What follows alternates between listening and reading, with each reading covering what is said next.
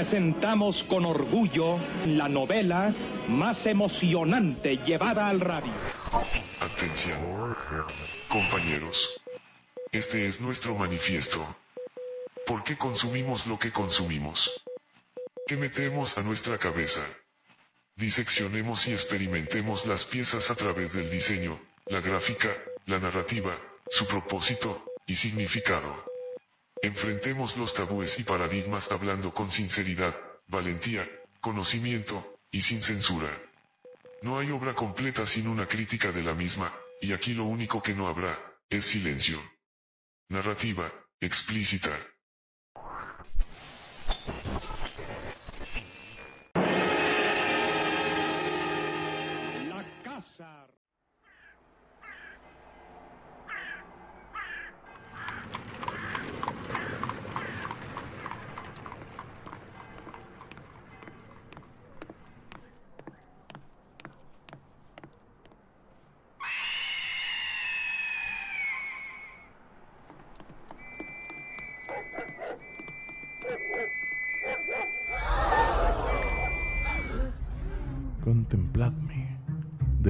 Despertaos y miradme, estoy entre vosotros y os acompañaré por siempre.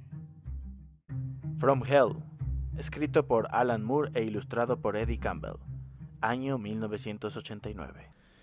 Hola, estás en Narrativa Explícita. Hemos robado tu señal de internet para infiltrarnos en tus plataformas de audio favoritas como YouTube, Spotify, iBox y SoundCloud. Aquí gritaremos la lectura más allá de lo evidente sobre cómics, libros, películas, series de TV y videojuegos que impactaron en el pasado y que se presentan en nuestra actualidad en un podcast que no se puede callar. Transmitimos a todas las frecuencias bajas y altas desde la Ciudad de México, donde, aunque no lo parezca, seguimos recluidos por una pandemia de COVID-19 a la mitad de este otoño del 2020. Y bueno, sean todas y todos bienvenidos. Estamos estrenando este podcast, bueno, reestrenando este podcast con una nueva versión de él, con nuevas voces, nuevas historias y por supuesto nuevas ideas. Y por supuesto debo presentar a mis compañeros tripulantes en esta gran aventura que está comenzando. Mi queridísima Mena Bo, ¿cómo estás, querida Mena? Hola, yo muy bien, gracias. Feliz pandemia para todos los escuchas. Uh, feliz pandemia también. y por supuesto también nos acompaña la voz de el pasado, la voz que comenzó todo esto también, nuestro queridísimo Marco Parra. ¿Cómo estás, mi querido Marco? Hola a todos, muy bien, emocionado también por, por empezar esta nueva etapa en el proyecto de narrativa explícita y también quería mandarle un saludo a toda nuestra audiencia que nos ha seguido en los proyectos que hemos empezado los últimos años y que también este, pues a, los- a la nueva audiencia que se va a ir incluyendo en los próximos meses. Un saludo a todos. Uh, ya le habla a la audiencia del futuro. Pero muy bien, así con esta voz de vidente estamos empezando el programa número uno de esta nueva etapa de narrativa explícita. Y como ustedes atinaron, o si ya vieron el thumbnail, como lo leyeron en el título del video o de este capítulo de podcast en cualquier plataforma, nos encontramos en esta ocasión con un cómic que es llamativo, especial, un tanto eh, atrevido, impactante. Llamaba mucho la atención durante su tiempo y sigue llamando la atención debido a que las voces y los nombres que estuvieron detrás de su publicación siguen vigentes. Incluso en el mundo de los cómics, si usted no conoce ningún nombre de autor de cómics eh, o a dibujante de cómics, cualquier persona con la que se referencie bajo el nombre de Alan Moore verá que la reacción es eh, totalmente choqueante, ¿no? Va, va a tener va a tener mucho que decir sobre este autor, va, va a hablar de todo, ¿no? Y no es, no es difícil de imaginar. Este autor tiene muchos cómics que han entrado en la especialización de leyendas, en la categoría de ser inmortales para la narrativa gráfica, como lo pueden ser Watchmen, Before Vendetta, y por supuesto al cómic que tenemos aquí presente, From Hell.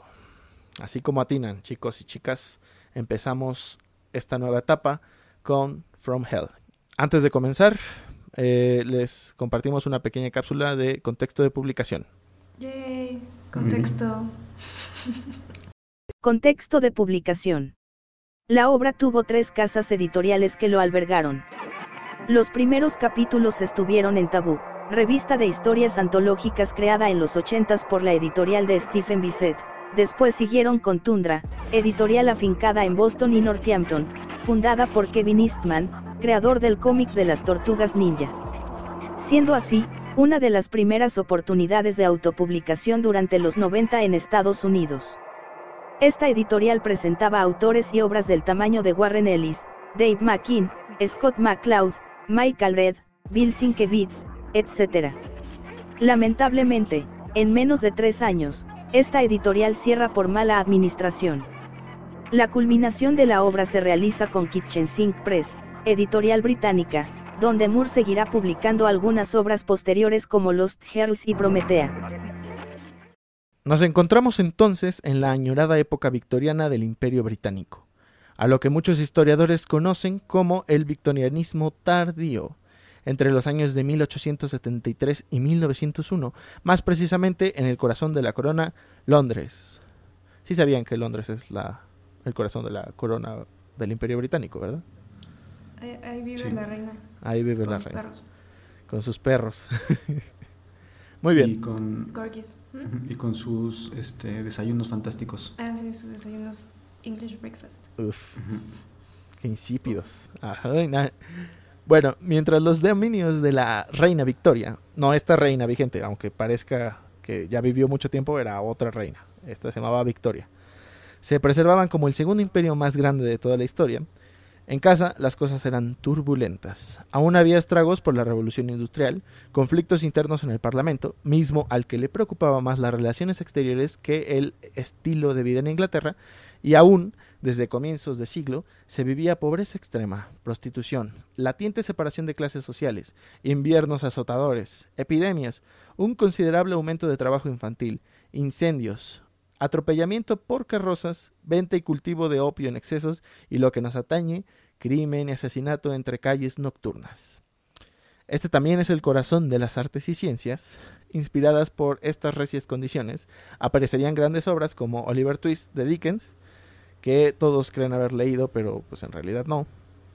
La serie de novelas detectivescas de Wilkie Collins, que pues no muchos lo conocen.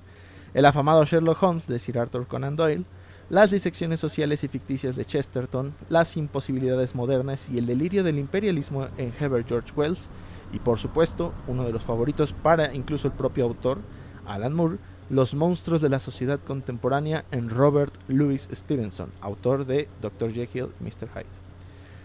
Así como los enormes avances en genética, anatomía, farmacología y tratamientos curativos que intentaban alejar al ciudadano común de una tasa de vida de 45 años.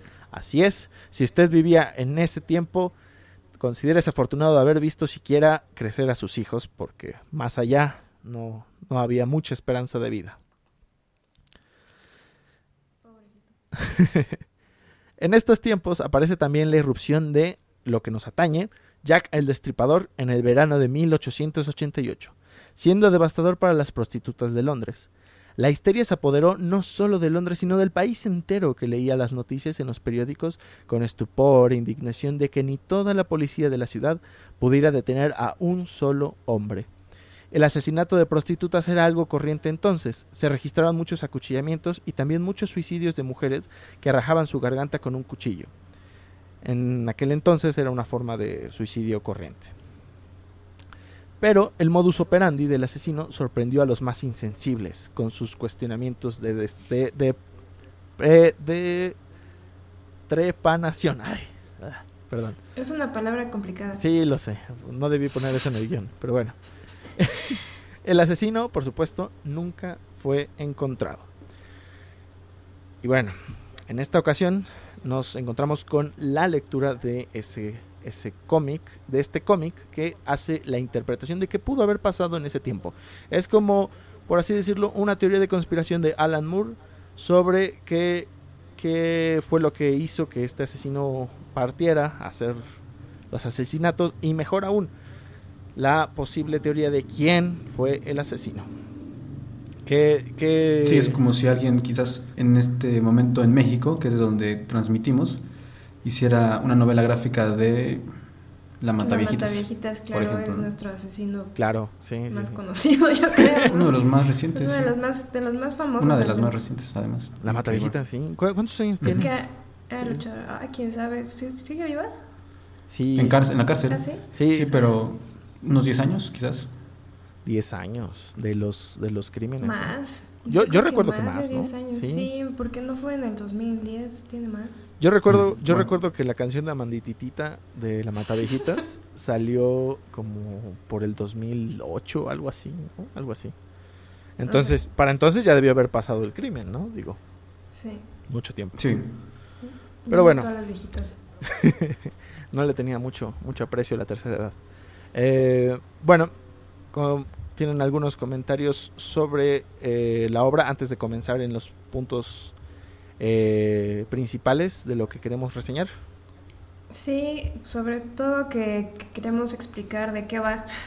Claro, queremos explicar de qué va para aquellos que, que no lo han leído o que quizás, este, bueno, que primero puede ser la primera vez que escuchan sobre esta novela gráfica y segundo que este, no saben de qué trata. Este, pues sí, básicamente, como tú lo dijiste, es la versión de los hechos de, bueno, narrados por Alan Moore, de lo que ocurrió durante esos meses en, en Londres.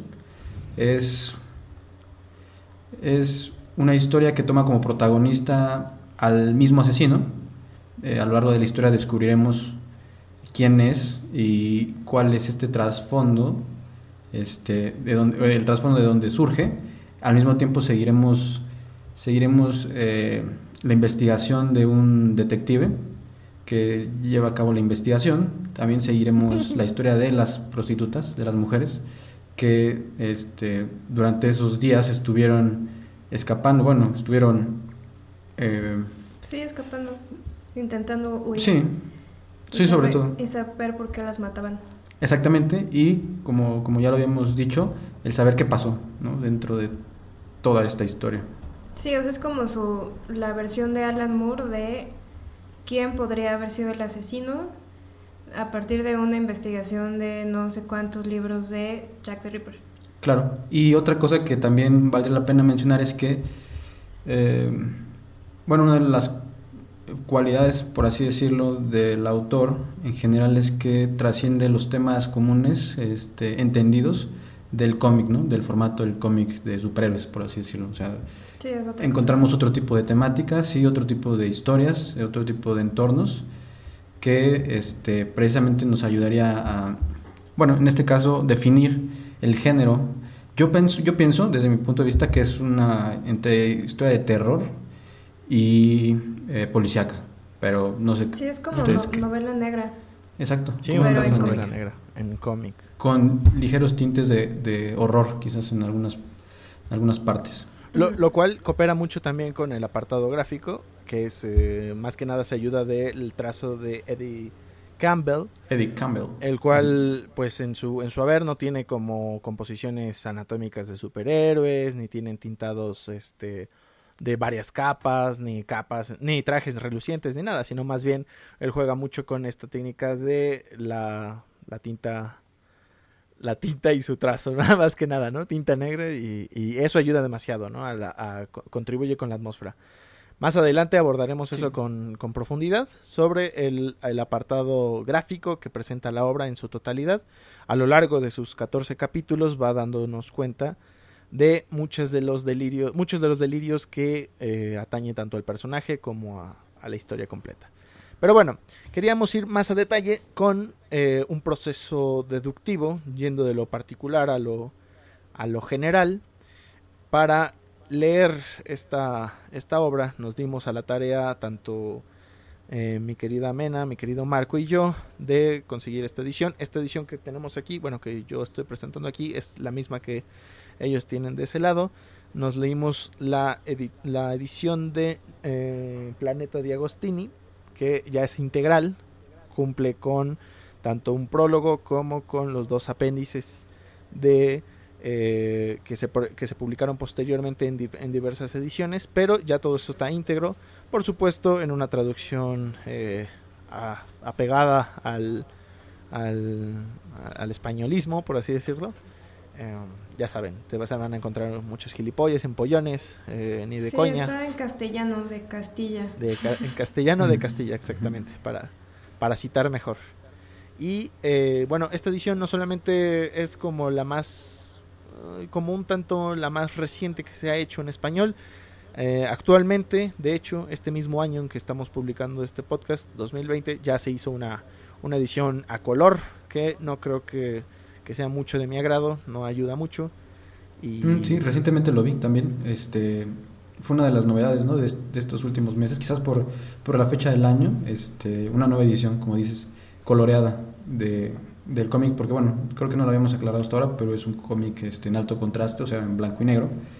Y también creo que nunca se ha publicado en, en América, este, bueno, digamos, eh, independientemente de Estados Unidos y Canadá, en toda la América, eh, por otra editorial. De hecho, esa es una, una cuestión muy interesante que creo que los únicos que han distribuido esta novela gráfica integralmente son Planeta, ¿no? En español. Sí. Entonces, quizás si ustedes no tienen al alcance esta edición por lo mismo de que no ha sido publicada en todos los países y que incluso hasta hace poco fue publicada por primera vez en México, pues échense una sumergida al, al vasto internet y seguramente encontrarán. Más i- Y aquí información donde sobre nos cancelan por promover la piratería. No, no, no, claro que no. ¿Promoviendo piratería en este podcast? no. Bueno, Claro que sí, digo, sí, digo sí. ok. Ya con esto y dándonos el tiempo encima, porque hay que, hay que apurar un programa. Tenemos un programa en el que no nos podemos eh, desvariar todo, toda la noche. Vamos con lo más puntual. Eh, mi querida Mena tiene eh, le- una lectura importante sobre, sobre todo el cómic en sí. ¿Cuáles son los puntos que trataste, Mena? Sí, sí, mi querido Héctor. eh, lo que me llamó más la atención de esta de este cómic es que habla sobre feminicidios sin tratarlos sí. como feminicidios. O sea, al final de cuentas es un asesino que mata mujeres. Entonces, eh, se podría consider- considerar que a lo mejor Alan Moore quería dar una...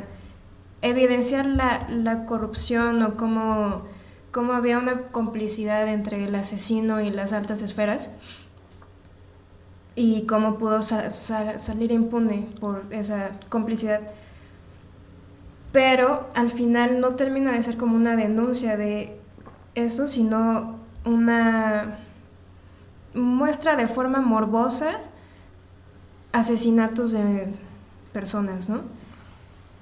Y además lo pueden eh, justificar, o sea, hace toda una justificación de por qué el asesino tenía que hacer lo que tenía que hacer. Bueno, Sí. según tenía que hacer. Esa es una versión, Y- esa es una visión muy, muy macabra, eh, es cierto. eh, apaña mucho, apaña mucho, de hecho, está la cuestión del complot, del complot, que eh, pues no haya tanta atención del lado de las de las prostitutas, ¿no? Es, es algo muy macabro y bueno, en shock. Sí, o sea, como que él sabe que es una temática delicada, ¿no? Y entonces siempre como que habla desde cierta moralidad, pero al final termina siendo igual de explícito que, que un periódico de nota roja, ¿no?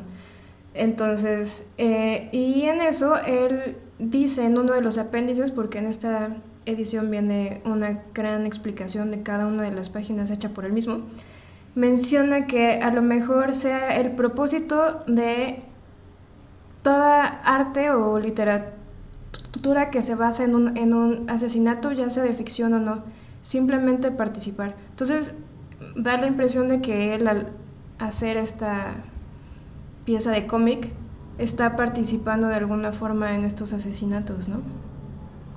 Sí, es un tema muy complejo, también este, lo abordaremos más a detalle eh, en unos minutos, pero efectivamente hay un, un conflicto ¿no? implícito dentro de la misma obra que implica no solo al autor, como lo dice Mena, sino también a los lectores, que eh, en este caso son, somos quienes eh, adquieren la obra, ¿no? Y quienes a través de, esta pieza eh, recrean esos, esos crímenes y además este, podemos, como ustedes lo comprobarán una vez que lean, ser testigos de una violencia gráfica muy, muy pues, explícita, ¿no? Este, en ese sentido creo que valdría la pena advertir a aquellos a los que no, les este no les guste en general consumir este tipo de contenidos a todos en general porque sí es algo que explota, ¿no? Algo muy recurrente y de hecho yo diría que esa es una de las características principales de este cómic, la violencia gráfica explícita, gore, incluso excesiva, ¿no? Sí, y es que al final, como lo vamos a estar mencionando todo el tiempo, este cómic tiene literalmente de todo. Incluye de una manera visceral, psicótica, por así decirlo, eh, menciones sobre la época, también menciones sobre eh, círculos que hayan estado incurriendo en actos delictivos en ese momento. Vaya, no se queda corto Alan Moore con, las teorías de conspiración, y sobre todo en la parte que es el aspecto eh, central, podría decirse, fuera de una conspiración, fuera de, su teoría de conspiración, que es el, asunto de los asesinatos, eh, pues Mena nos comenta que en realidad pues, no, no deja mucho a la, a la imaginación, ¿no? Es más como centrado en, en la cuestión del asesinato en sí. Sí, además, este, o sea, se sabe que el arte es una forma de sublimar a lo mejor esa clase de deseos o pulsiones de violencia, pero ¿qué pasa también cuando eso, o sea, ese deseo de sublimar a través del arte se convierte en una banalización de esa misma violencia, ¿no? Que siento que es lo que pasa un poco aquí, que se convierte en un producto de entretenimiento en lugar de una reclamación de un aspecto que pasa en una sociedad que estaba en ese momento muy mal, ¿no? Y bueno, hay otros aspectos específicos que me saltan, como por ejemplo que pone a la reina eh, como la encarnación del macho alfa, ¿no? O sea, ella es la que, según él, según Alan Moore, es la que contrata al asesino para cometer sus asesinatos, valga la rebusnancia. Entonces, eh, probablemente yo pienso que a la reina no le convenía en lo más mínimo tener un asesino serial suelto y que su imagen se vea dañada por esa situación, pero bueno, aquí es como de ella es la mala, porque el hombre solo no puede hacer eso, tiene que haber alguien más como la reina. Y luego otro punto que creo que es súper importante es que las víctimas son lo que menos importa. O sea, se muestran que son prostitutas que están llenas de vicios, pero sus personalidades no están bien desarrolladas, o sea, ni sus caras. Puedes verlas a través de la historieta y no sabes quién es quién, se te olvida cuál era la que se llamaba Mary, cuál se llamaba Lily, cuál se llamaba no sé quién. Y al final de cuentas todas sus vidas están basadas en los personajes masculinos. Y otro punto también es que habla sobre un momento en el que Boudica, la reina de los Icenos, em, peleó contra los romanos y les ganó y entonces su forma de celebrar su, bueno, que ganó, eh, fue quemando toda la ciudad de Londres. Y entonces Alan Moore en el apéndice también dice que, cito, en mi experiencia cuando un hombre se cabrea, a lo más que llegues a dejar una bolladura en el frigorífico. O sea, eh, y en mi experiencia cuando un hombre se cabrea, termina matando a su mujer.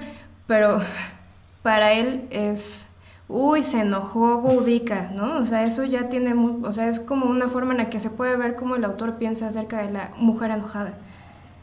Claro, sí, no, da, no da mucho la imaginación, ¿no? Es como eh, nada más medir el rango de eh, euforia, por así decirlo, enojo que puede presentar una, un, un hombre o una mujer pero bueno, al nivel, a un nivel histórico, heroico, por así decirlo, como el que puede ser Boudica, y llega a ser un poco exagerado, sí, tiende a ser exagerado. Ocurre también un fenómeno muy interesante en este momento, creo, es que, como lo habíamos mencionado, esta es una novela que eh, se publica, creo, en el Reino Unido, al, inicio, sí, en, en, el Reino Unido, que es el lugar de donde él viene, el autor, los autores, que en general sí representa otro orden, eh, me, refiero a su país, es un país primermundista, un país con mucha historia, y nosotros tenemos otra perspectiva de ese tipo de problemas sociales en México, claramente. Nosotros vivimos otro entorno, para todos aquellos que sepan, en general en toda América, en Sudamérica y en varios países. Pues, en serio, es, una situación que ocurre en todo el mundo, pero que se acentúa más eh, principalmente en los países subdesarrollados o balcanizados o con claros problemas este, sociales. Quizás en la época en la que ocurrieron los asesinatos eh, está todavía más este, acentuado este tipo de, situaciones en, en esa parte del mundo, pero eh, también nos habla un poco desde mi punto de vista del alcance de este medio, el de la narrativa gráfica y los efectos que puede desencadenar en, en los lectores o en la audiencia, ¿no? que eh, quizás no son productos para consumirse fuera de ese país, quizás sí, eh, que generan otro tipo de, de, perspectivas. Perspectiva, sí. Y al mismo tiempo creo que en general es un, el asunto de la violencia gráfica explícita en los medios de, del cómic eh, es, es, un medio que se explota bastante, sí. no solo en este cómic, más bien eh, el, el, normalizar la violencia a través de lo gráfico sí puede este, generar un, un problema, precisamente porque se normaliza, pero al mismo tiempo es algo tan normalizado que parece que ya este vaya. o sea que es, es, la regla pues o sea es es el asunto. Recuerdo en algún momento para los que llegaron a escuchar los podcasts pasados hablábamos de Mark Miller un autor este estadounidense que cuya principal este sello distintivo es, es el de la violencia explícita ¿no? violencia y gráfica ese, vomitiva sí, totalmente claro y incluso resulta este cacofónico hasta cierto punto porque ya es lo que esperas del autor, lo que se consume del autor y sobre todo lo que le ha dado tanto éxito, ¿no? Lo que ha, le ha ayudado a cosechar tantos este premios y tanto dinero. Es, es, es un tema uh, recurrente y es bastante polémico, sí, sobre la violencia en, en, los cómics y bueno, dimos un punto con este autor, Mark Miller. Mark Miller posiblemente se ha reseñado en, en, con alguna otra obra en futuros programas, pero sí, da, da mucha tela de donde cortar. Eh, Mena, tenías un último punto, ¿no? Más, eh, me parece, sobre sí, tu opinión. me quedan dos puntos. Ah, perfecto, eh, perfecto. Uno es de la... que hay una parte, bueno, una gran parte en la que justifica por qué el patriarcado terminó con el matriarcado, según él. O sea, por qué los hombres se rebelaron ante la mujer. Uh -huh. Y da una gran explicación que suena muy coherente como buena teoría de conspiración. Pero al final de cuentas, pues no es cierto. Pues la verdad es que no. Y, y, me molestó un poco que lo justifique, ¿no? O sea, como de, nosotros somos machos por esto. Y bueno. Y el último punto es solo una duda de por qué al final del cómic, en la última escena, este va un club nudista. sí. Y que no, no, al menos yo no entendí la justificación de eso y solo me hizo como pensar en si es un guiño a seguimos siendo unos misóginos de mierda o soy un misógino de mierda y no me doy cuenta. No entendí. Sí, bueno. creo, creo que uh, pudiste haber añadido el comentario de sobre la explicación de, de cómo si somos hombres, ¿no? Según según Alan Moore. Um, cómo, cómo se va explicando y largo y tendido y bueno, nada más era cuestión de decirle ok boomer al final, ¿no? A lo Pero, mejor sí. Pero bueno, eh, bueno, esa fue la, la um, lectura muy interesante de, fue, de, Mena. En realidad ajá, todo... Esa fue mi parte de molestia feminista en este punto. Ese fue el, el momento feminista del programa. Ahora, eh, Marco, tú tienes también tu lectura pendiente, ¿no? Claro, yo también este, tuve una lectura muy similar a la que ustedes han compartido. Héctor todavía no comparte su lectura. Yo todavía no, pero bueno, gracias. Sí. Tú, tú, ya, bien, tú, ya, estás viendo la audiencia del futuro, pero está bien, está bien. Ya ves, mi, es que, ya ves sí. El comentario del futuro, ¿no? Digo, eventualmente. Es el comentario del futuro. Ajá. Aquí nos adelantamos en, porque no, no nos importan los tiempos ni el porque, espacio. claro, Mar Marco ya está. En un momento vamos a hablar sobre la cuarta dimensión. Marco aparece en la cuarta dimensión, entonces no hay ningún él problema. Ya vive en la cuarta dimensión. Eh, él ya está claro. ahí, así que lo abordaremos sí. más adelante. Pero bueno, dime, adelante, Marco. Largo y tendido. No, lo que pasa es que yo no este, veo el tiempo de forma lineal. Pasado, presente, futuro. Yo lo veo todo al, al mismo, mismo, tiempo. tiempo. ya hablaremos un poquito más eh, sobre las dimensiones y todas esas ondas metafísicas. Pero bueno, este, en general, creo que yo noté otro tipo de fenómeno también muy interesante que aborda la novela o de la cual este El fenómeno ovni.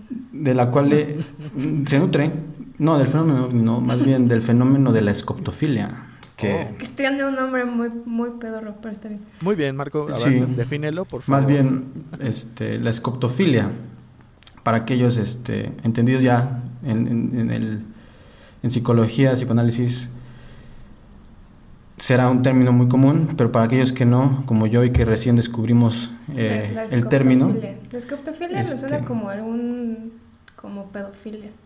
Ay, Como Pues- algo así feo. pues resulta Sí, ser tiene una que ver directamente con las imágenes y en, en lo que genera en nuestras cabezas cuando las, este, las eh, interpretamos. Mm, no sé, para explicarlo de forma sencilla, me viene a la mente esta famosa película del director Alfred Hitchcock, Una ventana indiscreta o La ventana indiscreta. Eh, que aquellos que la hayan visto entenderán el- lo que ocurre, eh, para aquellos que no se las explico rápidamente, es la historia de un, de un, de un hombre que está... Sí, eh, no, no, en realidad no es el planteamiento, es como el argumento principal, que está incapacitado por alguna razón, tiene una, un yeso en su pierna y no se puede salir de su departamento, y frente a este departamento hay otro edificio de departamentos, y pues eh, inmerso en la inercia de la rutina, en el aburrimiento, el hombre empieza a espiar a sus vecinos, ¿no? A través de unos binoculares. Eh, él desde la seguridad de su departamento, desde esta, desde este anonimato, ¿no? Eh, observa lo que hacen, empieza a, a detectar sus rutinas, eh, empieza a reconocer a, a los mismos vecinos de todos los días, hasta que encuentra a una mujer que le parece atractiva físicamente y es su vecina y empieza a espiarla, ¿no? Entonces constantemente empieza a espiarla. Eh, esto genera en él un, yo diría que una especie de impulso que hace querer de alguna forma encontrar la, razón para acercarse a ella, la espía encuerándose, desnudándose, eh, y descubre que hay un peligro que empieza, hay algo que la puede amenazar y él trata de salvarla, ¿no? En pocas palabras. Esto eh, representaría, eh, así a grandes rasgos, el fenómeno de la escoptofilia. Es el, el hecho de que nosotros nos hacemos partícipes de una, de una situación a través de, eh, una, de un modelo pasivo, por así decirlo, como ocurre en el cine, o como ocurre en este caso, como nosotros como lectores, que somos testigos de un crimen en esta novela. Eh, vemos lo que ocurre, vemos en primera persona eh, eh, los actos del asesino, este, es lo que les decía antes, que es muy explícito todo.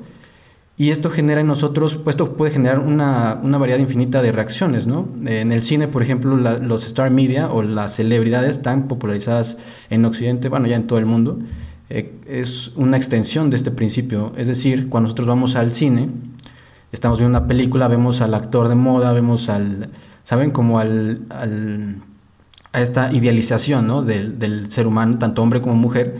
Y por momentos eh, nosotros nos convertimos en esa persona, somos los que eh, entramos en esta aventura, Eh, salimos de, de nuestra rutina. Y somos quienes, este, como hombres, quizás eh, llevan a cabo las misiones peligrosas, somos como el James Bond, imagínense, el, el- como que el arquetipo del hombre, en este caso, que es este, muy capaz en todos los sentidos, inteligente, eh, versado, culto, y además que todas las mujeres caen a sus pies, ¿no? Al mismo tiempo, eh, las star media femeninas generan un efecto similar en las mujeres, las cua- la- el cual principalmente sería el generar esta idealización de lo femenino, ¿no? El, todo lo que, lo que tiene que ver con lo superficial, con lo- llenar vacíos y cosas eh, que solo generan problemas, eh, eh, pues eh, como, como lo vemos ahora mismo, está representado en eso. Entonces, esa fue lo que a mí más me interesó de la- del, del cómic, que creo que es la esencia principal, por la forma en la que se explotan esos casos y por la forma en la que se reexplota al publicarse esta novela y en la forma en la que nosotros, al consumirlo, nos volvemos parte de ese círculo. Vemos mucho de la escriptofilia entonces en tu lectura a partir de, de lo que se plantea durante el, eh, los 14 capítulos de- del cómic entonces. ¿De qué manera? Sí, básicamente es la extensión del placer a través de la imagen. Ok. O sea, es como lo que decíamos, ¿no? De que el, el lector en esta situación eh, se, se convierte en el asesino en sí mismo, ¿no? Es el que sigue al asesino sus motivaciones y es el que termina realizando los actos y viéndolos muy detalladamente. Sí, o como la pornografía, otro ejemplo muy sencillo, ¿no? Ok. El hecho de ver un acto sexual en donde pues tú te excitas por las, las imágenes que estás viendo y de alguna forma eres partícipe de... Y de la me situación. parece que YouTube nos puede tirar por decir esa palabra, pero no importa. Fuera de eso, adelante, sí, no se preocupen. Am, El Se- contenido para adultos. Se puede flipear. El contenido Porque- adultos que aparece en este tipo Porque de claramente no se puede decir una palabra mala porque si no la dices no existe. Pero aparte sí puede decir groserías, pero no puede decir esa palabra. Es como Voldemort. Chin, ya lo dije. Mm, sí, digamos que lo innombrable. Claro, sí, es ese tipo de contenido que te cacharon viendo a los 15 y ya tenías permiso de verlo a los 18. Entonces, si saben de qué es, perfecto. Eh, Claro. Bueno, además de eso, aparece algo más en, en relación de, a la- al tema del cómic que va relacionado con, con, con este tipo de contenidos que le encantan a Alan Moore, ¿no? Sobre la teoría de conspiración que tiene que ver relacionado con eh, posible, posibles orígenes, en realidad el, el círculo más cercano, eh, también el objeto paranormal. Y para eso tenemos la voz que es especializada por, eh, por admiración, más que nada, por así decirlo. Eh, nuestra querida Mena, ¿qué es lo que encontraste relacionado a lo paranormal? Eh, mi voz especializada por admiración dice que, eh, bueno, una idea que utiliza mucho Alan Moore en, esta, en este cómic es la de la resonancia, que es cuando hay energía acumulada en un espacio. Debido a un acto energético muy poderoso, como por ejemplo un asesinato, ¿no? Entonces, este concepto ya se utiliza desde hace muchos años en el mundo paranormal para explicar los fantasmas, que en realidad no, no son espíritus, sino son imágenes atrapadas en un lugar. Y mm, hay algunos ejemplos de resonancia en México, por ejemplo, Tlatelolco podría ser uno, donde en la época prehispana- prehispánica se utilizó para hacer sacrificios y luego Ujú. cuando llegan los españoles se hizo una matanza ahí de la gente de Tlatelolco y luego cuando fue lo de los estudiantes y luego cuando fue el temblor, o sea, ahí ha pasado de todo Claro, sí, sí, sí. y pues obviamente también la gente dice que pasan cosas raras como fantasmagóricas, ¿no?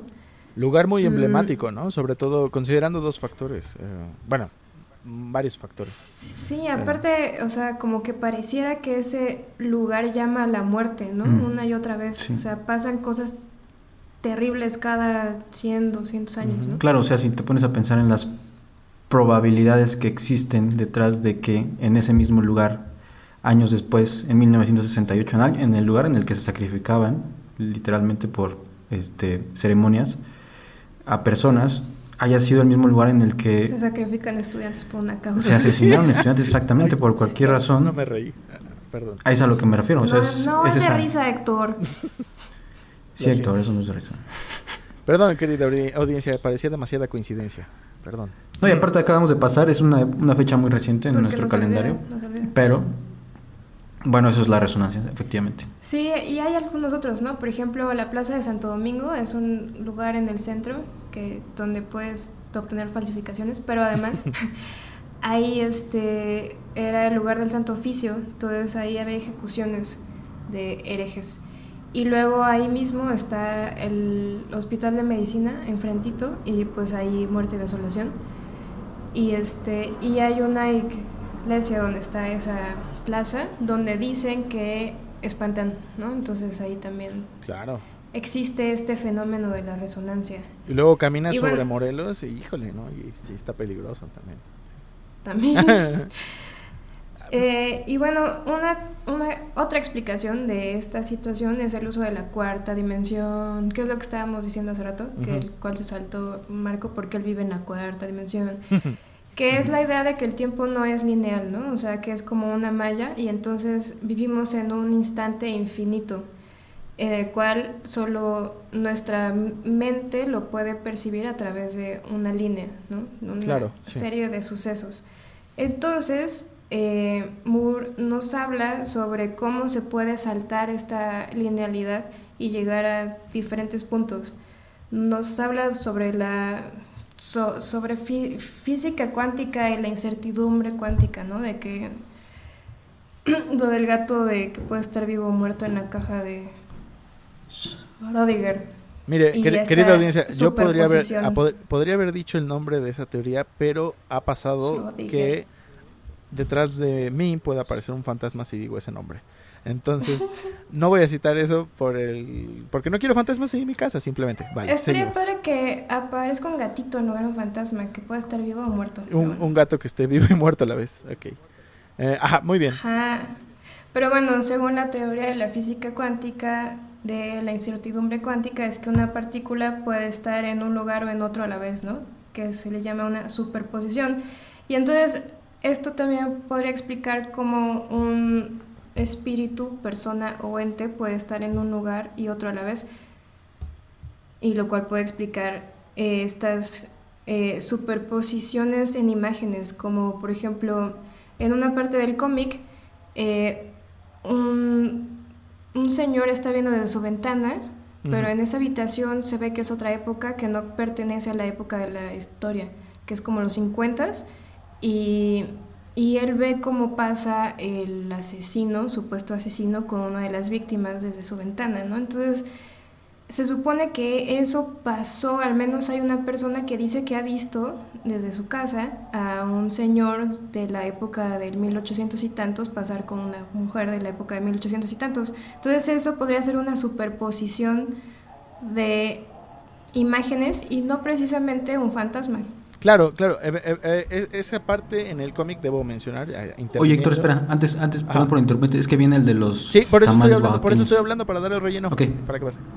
Esa parte que mencionaba Mena es este la parte es una parte que a mí me pareció me resultó muy memorable porque me sacó de onda literalmente cuando lo leí la primera vez. Y es curioso porque también aparecen en, en, los apéndices Alan Moore mismo el autor lo, lo confirma que es fue como algo así, como un verdadero caso que alguien sí pudo haber visto a alguien disfrazado, bueno, no disfrazado, pero vestido de esta época eh, victoriana pasando por, por este callejón y lo vio de, eh, a través de su ventana. Por supuesto, esta es la perspectiva, la perspectiva que vemos en el cómic es a través del asesino. Y eh, añadiendo solamente un pequeño comentario a al, al, asunto sobre la resonancia, eh, es un gran tema, en realidad, mm, de hecho me parece muy, muy interesante, muy válido. Eh, les quisiera recomendar también a ustedes, querida audiencia, hay un libro que trata mucho este tema, que es de un escritor español llamado Agustín Fernández Mayo, que eh, en este libro, La Trilogía de la Guerra, ese es su nombre, aborda esta teoría bajo otro nombre, conocida me parece como detrito temporal, si es que así, así la menciona, y él se sitúa en una isla de, en España, donde fue campo de concentración durante, durante la época franquista y después se volvió eh, pues un hotel, ¿no? Y lo mismo en una playa en Normandía, y él sitúa como esta especie de idea de que estos lugares nunca abandonan esta esencia, ¿no? Y tampoco esa esencia abandona ese lugar. Por lo mismo, se mantiene y se sigue desarrollando en un círculo infinito a través del tiempo, y estas imágenes eh, están muy vivas y, y presentes. Eh, nos comentaba también Mena en un momento, eh, hace, hace un tiempo, que tuvo una anécdota sobre su visita a York, me parece, y que un, un hombre contó algo inquietante sobre el tema. Sí, es que allá en el reino hay este una gran cultura fantasmagórica, o por decirlo así. Y entonces fui a uno de estos recorridos de fantasmas que hacen en todas las ciudades, pero fui a la de York y ahí contaban que una vez un señor iba caminando por una calle de esa ciudad y vio pasar a toda una legión romana enfrente de él, pero los pies de los romanos estaban como debajo del piso. Y bueno, se dice que justo ahí sí pasaban los romanos constantemente cuando fue la invasión de los romanos al reino. Al y reino. Este, y que, y, ajá, o sea, porque no parecía que fueran como muertos, más, más bien como que iban en su pedo y el Señor se cruzó con, e, con ellos, ¿no? Entonces, podría ser esta explicación de que es un momento en el que hay una superposición de momentos, este momento que es una superposición de momentos. Sí, sí, claro. Claro, y este y que pudo haber pasado eso, ¿no? Se dice, ¿no? Más que nada, más que ante todo. E, e, es una, es una, de nuevo, es una teoría muy interesante, ¿no? Que un, un pequeño momento del tiempo se haya quedado, ahora sí que atrapado en el tiempo, como lo decía Mena, y se reproduzca miles de años después, muchos años después, ¿no? Y lo podamos ver. Incluso podría ser que en esta sala, miles de años después, se reproduzca una imagen de mí mismo sentado aquí haciendo este podcast. Pero bueno, ya estoy divagando mucho. Eh, otra de las cosas que se mencionan es sobre eh, un, el círculo que, tenga, que tiene este complot asumido y por el cual a lo largo de la teoría de conspiración pareciera ser que nuestro asesino está vinculado con eh, la secta, o bueno, no con una secta, sino con el grupo eh, con grupos eh, secretos como pueden ser los, los masones, la francmasonería eh, a su máximo nivel en Inglaterra. Y para eso también tenemos a Mena, porque también es especializada por afición en eso. En, mejor, en, la, masonería no, pero sí en, en la temática de la magia. En la temática de la magia, sí, exactamente. Sí, sí, bueno, es que se supone que la teoría de Moore es que el asesino pertenecía a los masones y entonces en esos eh, círculos de poder estaba lleno, bueno, aún de masones, entonces lo ayudaban a, no ser agarrado, ¿no? Y no solo lo ayudaban, sino que lo hacían asesinar. Y bueno, lo que platica Moore acerca de esta situación en realidad, en realidad es muy exagerado, ¿no? O sea, como que hace una gran conspiración de masones, cuando realmente pues no fue tan así. Es más, hasta él mismo menciona que, que todo lo que puso ahí podría haber sido así, pero la verdad es que nada pasó así, ¿no? Sí, no fue tan atinado. En realidad hay cosas que las metió para que se vendiera chido la obra. Sí, y bueno, eh, más que de la masonería, sobre la magia. Sobre la magia, eh, sí. Aquí sí tenemos, aquí sí tenemos, querida audiencia, una muy buena voz especializada en eso que tampoco no sé si estoy especializada, pero al menos soy una ñoña al respecto. pero sí, o sea, hace mención de esta secta, pero eh, hay otra secta de la cual también hace mención que son los de la logia de The Golden Dawn, The Hermetic Order of the Golden Dawn, o la Orden del Alba Dorada, en la cual eh, sí hacían esta clase de ritos mágicos, no asesinar personas, pero sí hacían ritos mágicos. Y este, y de la cual sacó un montón de, información, ¿no? Sobre todo pone algunos personajes que, que pertenecían a esa orden, como Alistair Crowley, que sale, sale de niño en el cómic. Y este, y bueno, esta organización se, se, inició en el reino en el siglo XIX o finales del XVIII y eh, los primeros que, que, forman parte de esta organización sí eran de la masonería, pero se salen porque querían hacer más magia. Y además incluir a féminas, porque en esa época solo podrían pertenecer hombres. Bueno, en la masonería solo pueden ser hombres. Y Eh, estos personajes utilizan magia occidental como la hermética, la cábala, la astrología, la alquimia y el tarot, además de intentar hacer viajes astrales. que eso es algo que sí hace nuestro personaje a través de sus ritos. Y al final eh, se, se separaron porque tuvieron pedos de ego y otras situaciones. Pero bueno, hay como algunas este, desviaciones o más bien como ramas que surgieron a partir de ahí y que todavía existen por el mundo, ¿no? Claro. Entonces, eh, alguna de las cosas que utiliza en esos rituales mágicos eh, en el libro es, por ejemplo, cuando aparecen algunos dioses como Yabulón, ¿no? que se, se, le presenta muy al principio al asesino, como para iniciarlo en su mundo de asesinatos. ¿no? Y también eh, menciona algunos dioses como Dioniso o Dionisio, depende de dónde lo lea. De dónde se lea. Que es el dios de la fertilidad y el vino. Que está muy interesante este, esta deidad porque se va adaptando a cada, a cada sociedad. o sea, en esta época es como un, un, dios muy masculino y de locura y no sé qué. Pero cuando empezó era una cosa muy loca porque es un hijo de dos, bueno, de Zeus con una humana, pero esa humana murió antes de darlo a luz y entonces Zeus se lo guardó en la pierna para que se desarrollara como feto, el feto ingeniero. que ¿eh?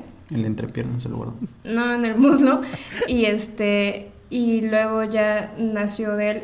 ¿Por qué? Es, que es que es una historia muy chistosa porque su esposa de Zeus se enojó de que estaba cogiendo con humanas y entonces se le presentó a la humana y le dijo, oye humana, a mí se me, a mí se me hace que Zeus no te ama tanto, entonces, ¿por qué no le pides que se presente en todo su esplendor ante ti si realmente te ama, no? Y entonces ella le dice, es verdad, lo voy a hacer. Y entonces se lo pide y le dice, necesito eh, prometer que vas a hacer algo por mí sin preguntar y le dice, preséntate a mí en forma de deidad. Y el otro, oh, está bien. Y entonces cuando se convierte en deidad, la mata porque ella no, con su humanidad no puede soportar su divinidad. Y entonces así es como se muere y entonces le saca al chamaco y entonces se lo guarda en la pierna y entonces sale un semidios que al final de cuentas es un dios porque nace de un dios que es madre y padre y es una cosa, digo, muy rara. Pero como era un dios nuevo, no, no, no lo aceptan en el Olimpo y entonces vive entre los humanos, pero hace cosas muy locas porque era un hipster, porque su papá era un, un dios, dios y él era un semidios. Y entonces lo que, lo que hace es convertirse en animales y también andar ahí de loco, organizando fiestas y este sí es una de viaje en barcos y haciendo cosas muy locas es una rutina muy interesante ¿eh?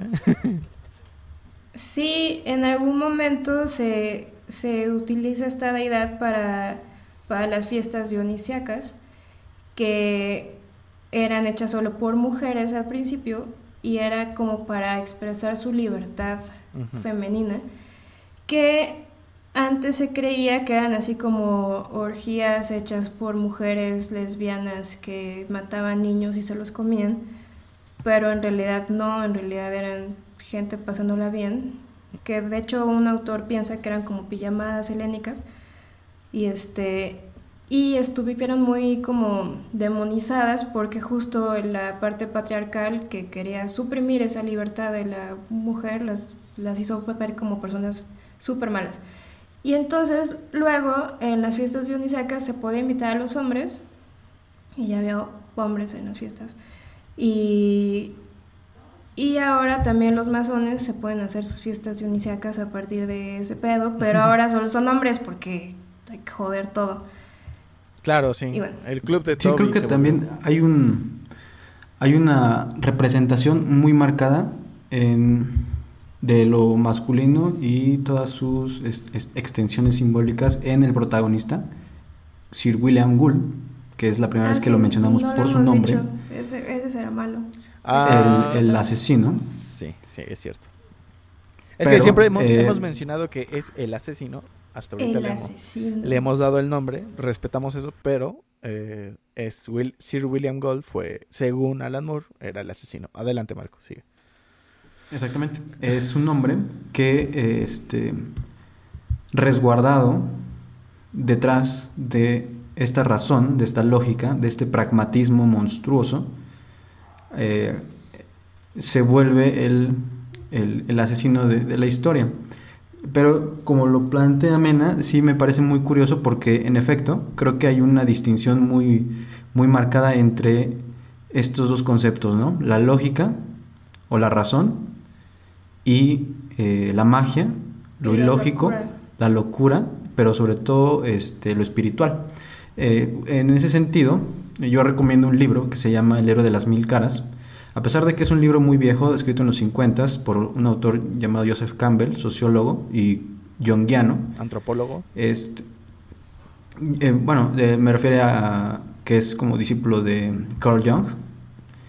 Pero bueno, en este libro él, plantea esta diferencia, ¿no? En la asunción que tenemos en pues, nuestra cultura eh, contemporánea, en todo el mundo, de representar el alma, eh, la razón, la lógica, con lo masculino, y la materia, la magia, el espíritu, con lo femenino. En el cómic, desde mi punto de vista, hay una batalla constante entre estas dos partes, entre lo femenino y lo masculino. Es una, una situación que a mí me parece, me hace dudar precisamente lo que hablamos al inicio del capítulo de hasta qué punto es consciente Alan Moore de lo que está haciendo. Y recuerdo también eh, la primera página del capítulo homónimo, el capítulo 8 de la novela, que se llama From Hell, en donde vemos una escena de un hombre vendiendo souvenirs y al parecer pues no tendría nada de, raro hasta que descubrimos que lo que está haciendo en realidad es vender eh, un relato eh, a una multitud en la calle, un relato de una mujer que es asesinada por un hombre religioso dentro de una iglesia, ¿no? Eh, con un bastón. Después de terminar la historia, el hombre, el vendedor este empieza a vender réplicas de ese mismo bastón, réplicas de ese objeto del crimen, y la gente paga no solo por el bastón, sino por un folletín en donde viene el relato.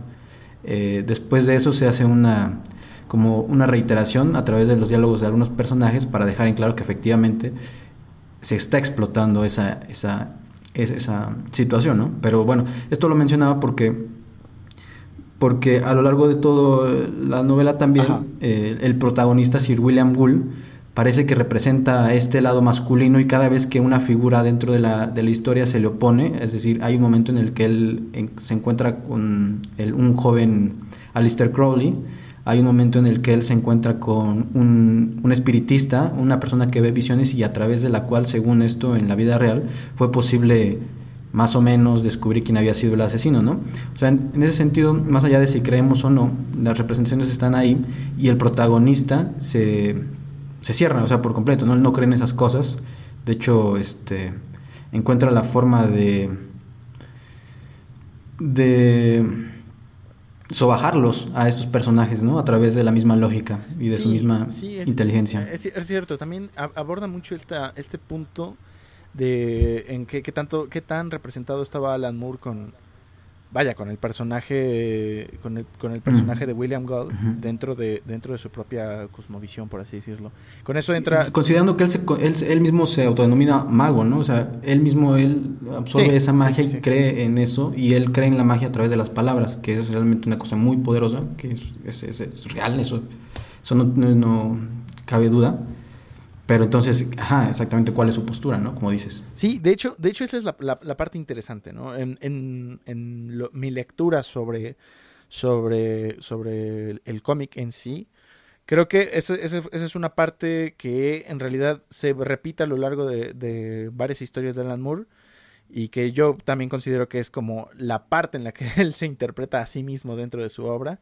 Em, dentro de esto también yo menciono como que esta cuestión espiritual, por así decirlo, pareciera que muchos de los personajes relevantes que, eh, que, que, giran en torno a varias de estas historias de Alan Moore son, son llamativas, son eh, eh, por una cuestión ideal de que pareciera ser que están actuando bajo la, las órdenes de algo mayor, ¿no? de algo superior.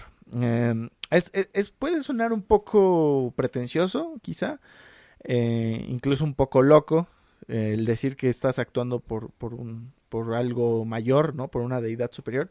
Pero me recuerda mucho a una, una pequeña entrevista que tuvo Alan Moore sobre para una universidad en, en, en Londres, me parece que en Inglaterra más bien, eh, y eh, mencionaba él, ¿no? ¿Qué, cuál, ¿Qué consejo le darías a los jóvenes eh, autores? Y él decía eso, ¿no? Trata, trata la escritura como si fuera un dios, como si, como si te dijera qué hacer, como si te guiara a lugares a donde ningún otro hombre te ha llevado. Y o bueno, ningún otro hombre ha estado ahí, ¿no? La compañía que esperas tener allá son grandes escritores que se han desbordado, se han dejado ir hacia otros lados. Y bueno, también e, esa entrevista la recomiendo mucho, habla mucho sobre eh, la idea de la muerte como, como autor, como la, muerte en, en, como, como obra, tal cual.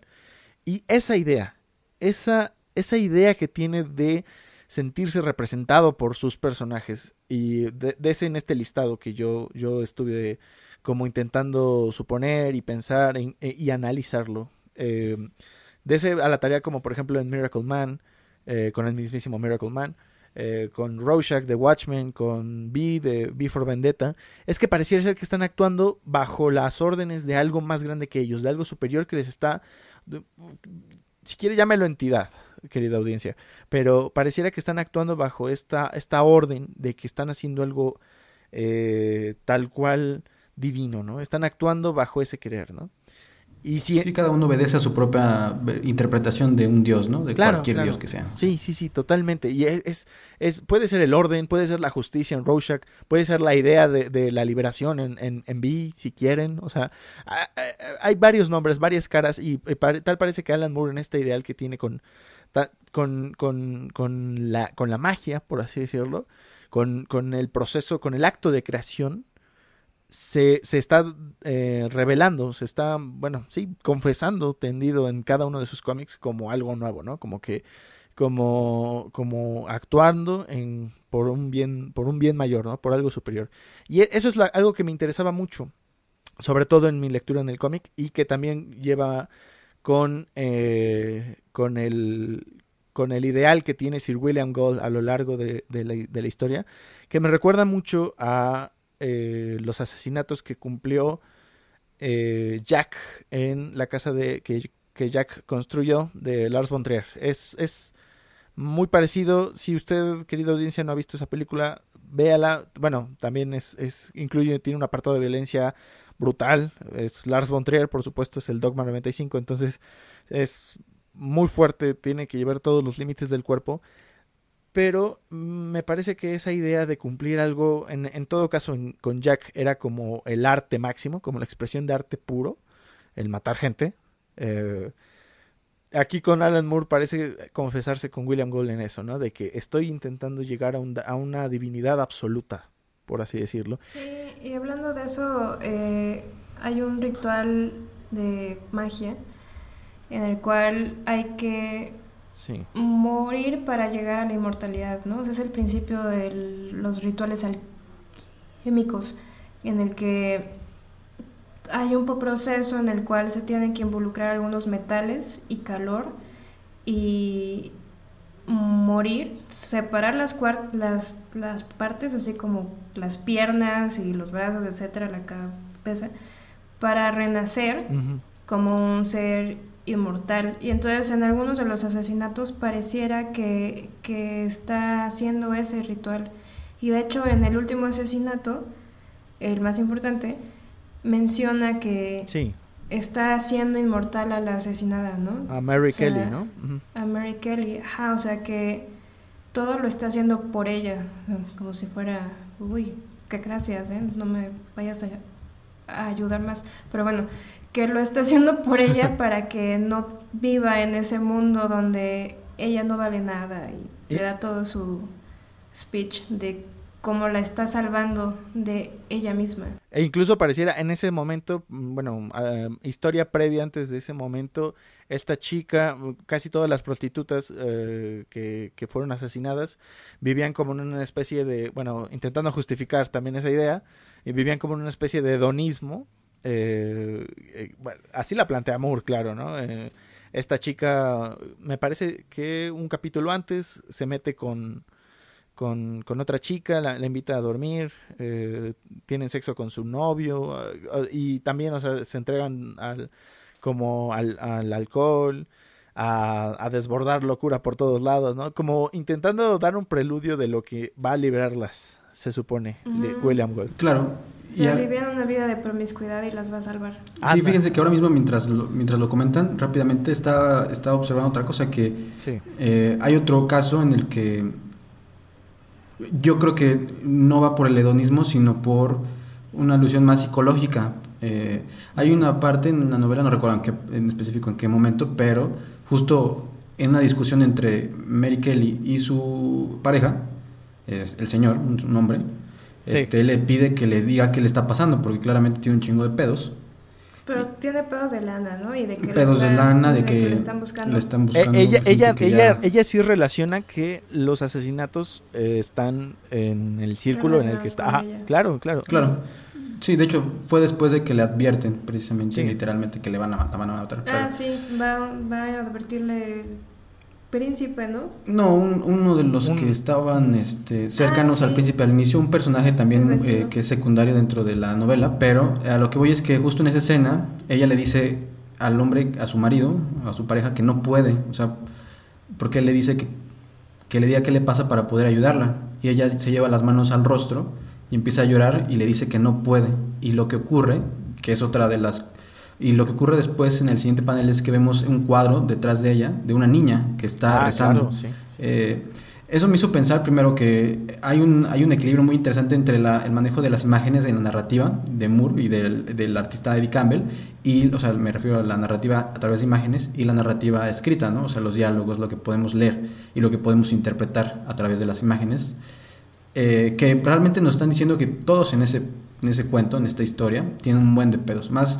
desde mi punto de vista, una persona que tiene que, ser, que, es obligada a vivir en una circunstancia como esa, ¿no? O sea, que a través del alcohol precisamente, a través del sexo, a través de cualquier tipo de droga, eh, se escapan. Sí, sí, son sí. medios de escapismo de su realidad tan brutal. Pero resulta que la representación entonces de la razón, del equilibrio, del que no tiene dudas y del que sabe para qué está hecho, es la del villano. Es la que él, ese- él, él- él quizás ya está eh, decidido, ya tiene la convicción de qué es lo que va a hacer y para qué lo va a hacer. Y de hecho es una, una constante la búsqueda del personaje por encontrar la razón de su existencia hasta que se pira y descubre que lo que tiene que hacer es pues matar gente, Sí, ¿no? y, Pero bueno. y- y de hecho, No matar gente, matar mujeres. de, de- Claro. de- de hecho Matar es... prostitutas en específico. Y creo que, bueno, mira, fíjate que compartiendo esa lectura yo tenía esa, esa idea de que pareciera ser que a lo largo de la historia, a lo largo de esta conspiración en forma de cómic, ya pareciera que todos sabían a, qué estaban destinados, ¿sabes? Era como, o sea, incluso en, esta parte en la que yo no sé ni cómo actuar porque me está pasando todo esto, eh, pareciera ser que Moore quiere decir el único, el único güey que sí la tiene clara y que va, va a brindarnos esta, esta, pues esta salvación, no está actuando bajo, bajo ningún sello. Es más, de hecho, creo que él está tratando de traer al mal, ahora sí que, para que se cumpla que el mal venga a este mundo, eh, él tiene que hacer esto, ¿no? Tiene que cumplir con estos sacrificios y, y, y es una idea a, a menos a mí me parecía muy interesante, ¿no? Porque pareciera ser que eh, también ahí justifica la idea, ¿no? De que para que a, a veces para que el, el mal se cumpla, el mal, el bien no debe hacer absolutamente nada, ¿no? Hay, hay una frase algo así que dice que para que los malos ganen, los buenos deben no hacer nada. Que Ajá, sí, nada. sí, ah, exactamente. ¿Y que, cómo tenemos a la policía de Scotland Yard aquí? Pues agarrados de las manos, ¿no? O sea, literalmente el único que está intentando como seguir la pista em, tiene también sus propios pedos, tiene sus propias eh, convicciones, ¿no? Le interesa más salvar a una, a una prostituta, que también me llama mucho la atención eso, ¿no? De el, el clásico, yo te voy a sacar de trabajar de esto, que no sé qué. Ah, sí, porque el hombre está casado, pero Sí. al final se enamora de una de las que intenta salvar. Sí, y ah. Luego ella lo rechaza y entonces él se enoja y entonces Mm. ya no hace nada. Exacto, ajá, y, y es, esta, es, es el ideal de frustración también, porque incluso en, en momentos atrás eh, hay una eh, página que me gusta muchísimo porque es Gold, Will- Sir William Gold se presenta a Scotland, en Scotland Yard y le dice al, al, al, al capitán, le dice, hoy, eh, será hoy, ¿no? Será hoy el, el, el último... Ah, sí. Sí, porque además, en, o sea, en la teoría de Moore, eh, pues Scotland Yard sabía perfectamente Sí, quién sí, era sí. el asesino, pero no pueden decir nada porque estaba asesinando en nombre de la reina. Y pareciera ser que todo este entorno, toda esta idea de que el mal se está concibiendo sin que, sin que nadie lo detenga, todos tomando sus puntos, se ve increíblemente eh, cómico en cierto aspecto, porque incluso William Gold, Sir William Gold en la historia, se burla, se burla de todos en, eh, en el capítulo que tiene el nombre, en From Hell. Porque él incluso pone la teoría, así le, creo que pone los judíos, eh, por si no lo saben ustedes, From Hell es la frase que se le atribuye en la vida real a- al asesino, ¿no? Que al parecer en un momento tuvo la oportunidad de, este, de escribir cartas, porque también fue un asunto muy mediático, y él redactaba que escribía desde el infierno, ¿no? Entonces eh, eh, esta parte también se cumple, se cumple, se cumple esta como especie de, de burla que tiene Sir William Gould, como si pareciera que en realidad nada lo va a detener y tiene hasta el momento, hasta la oportunidad de reírse de la oportunidad, de la ocasión de cumplir todo este acto divino. Eh, pues riéndose de todos, ¿no? Burlándose del caso, poniendo, poniendo esta pizarra, eh, porque sí recuerdan que hay un momento en el que dibujan una pizarra bueno, no dibuja, escribe en una pizarra o pide que escriban en una pizarra que posiblemente sea un judío, el, criminal, eh, llama, llama la atención con estas cartas de From Hell, ah, le, encanta la idea de que, de que el, público lo, esté pues ahora sí que, no, yo conozco a Jack el Destripador y yo sé quién es Jack el Destripador, no, ya chingue su madre, yo soy Jack el, el Destripador, ¿no? Así, hay mucha gente que está así, entonces, toda esa esencia, todo ese ideal, eh, en el último capítulo, en el capítulo decimocuarto, que a mí me, parecía como el más, como el más potente, nos encontramos en otro, contexto, ya culminaron los asesinatos y, Sir William Gold se encuentra en su apoteosis, ¿no? En su, no, no en su apoteosis, sino más bien en su catábasis, va descendiendo directamente entre el tiempo y el espacio y nos da una idea que Alan Moore eh, eh, explota en ese momento, ¿no? Que es una, e, es una idea que a mí me gustó, ya es para cerrar mis comentarios, porque él dice que William Gold, eh, con estos crímenes, bueno, al menos Jack el Destripador, inicia, el, encarna el mal del siglo XX, ¿no? Él, él es el inicio de todo el mal que viene, ¿no? Eh, viene el siglo XX cargado de dos guerras mundiales, un montón de guerras por todos lados, eh, matanzas, masacres, asesinos seriales, eh, injusticia, corrupción, tristeza, como si no hubiera antes, ¿no? Pero, pero aquí se ve plasmado y él lo intenta describir con que todo esto que culminó Sir William Gold eh, a, través de su leyenda, a través de su historia, va a ser recordado, ¿no? Y va a ser recordado a lo largo del tiempo y bajo distintos nombres, ¿no? Va, va, a haber, hay, un momento en el que juega también con esta, con la idea de la resonancia, en el que se plasma, ¿no? Él como una cabeza divina y eh, se presenta incluso como el monstruo que le teme, este, eh, ¿cómo se llama? Ay, el dibujante, hay, hay un momento en el que lo dibuja... Uh, Byron, Lord Byron, A Lord Byron, exactamente. Sí, lo dibuja Lord Byron ahí como un monstruo, ¿no? Y, se le aparece también a los asesinos seriales del futuro. Se le aparece, se le aparece a, en 1920, en, 1900, en los 60, en los 80. Perdón, es William Blake, es William Blake, no es Lord Byron. Lord Byron, ah, William Blake, perdóname, William Blake. Por eso, Lord Byron. Yo quiero que sea Lord Byron. Yo quiero que sea Lord Byron, ¿no? Este, no, y, y, es una idea muy interesante que cuando yo lo leí eh, me, me parecía o sea, ya dejando eh, lo explícito aparte, eh, este es un sello muy característico de Alan Moore, el citar a lo, a lo bestial, de una forma esquizofrénica totalmente, de hablar eh, de ciertas personas, figuras memorables que pues no, no hubo ninguna razón, pero ahí están, por supuesto. y se siguen citando a lo largo del tiempo, ¿no? En la historia aparece la Reina Victoria también, aparece este... Lord Byron. Aparece el hombre elefante. Aparece. Merrick. Eh, Merrick. Eh, Joseph Merrick, me parece. No, eh, Joseph Merrick, creo que sí se Aparece el hombre elefante. Aparece Sir Oscar mm. Wilde, claro. aparece William Yeats como este, como este personaje que ya era, ya estaba, ya era perteneciente a una, a una de las subramas, ¿no, Mena? De la, de la logia. Sí, creo que ahí ya era de los del alba dorada. E, él ya era de los de Alba, sí, sí, cierto. Y eh, bueno, una cantidad bestial de, referencias de ideas, de calles, de citas. Muchas de esas pueden estar incorrectas, ¿no? Como, como en, cierto momento lo, mencionaba Mena.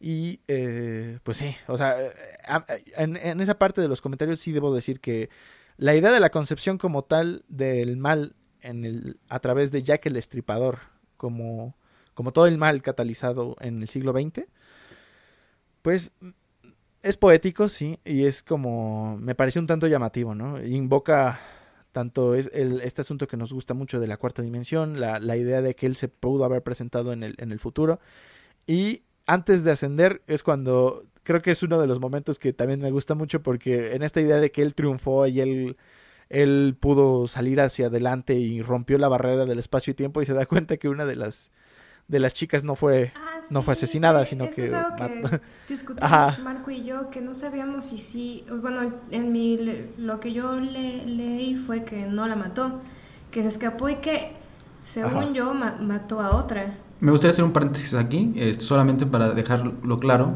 Eh, hay una serie de asesinatos. Claro. Eh, son cinco, cinco mujeres las que son asesinadas, o aparent- bueno, literalmente son cinco mujeres, Sí. Pero son cinco mujeres en específico, no son, no son asesinatos al azar, todo parece ser, bueno, tal cual nos lo, lo- nos lo plantean.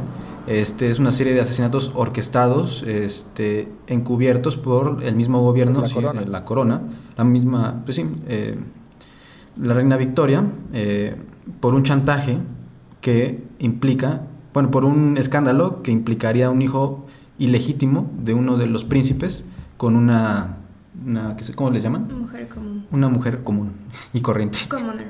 Exacto. Entonces, al final, eh, el asesino da por, da por sentado que ya cumplió su misión, pero algo pasa.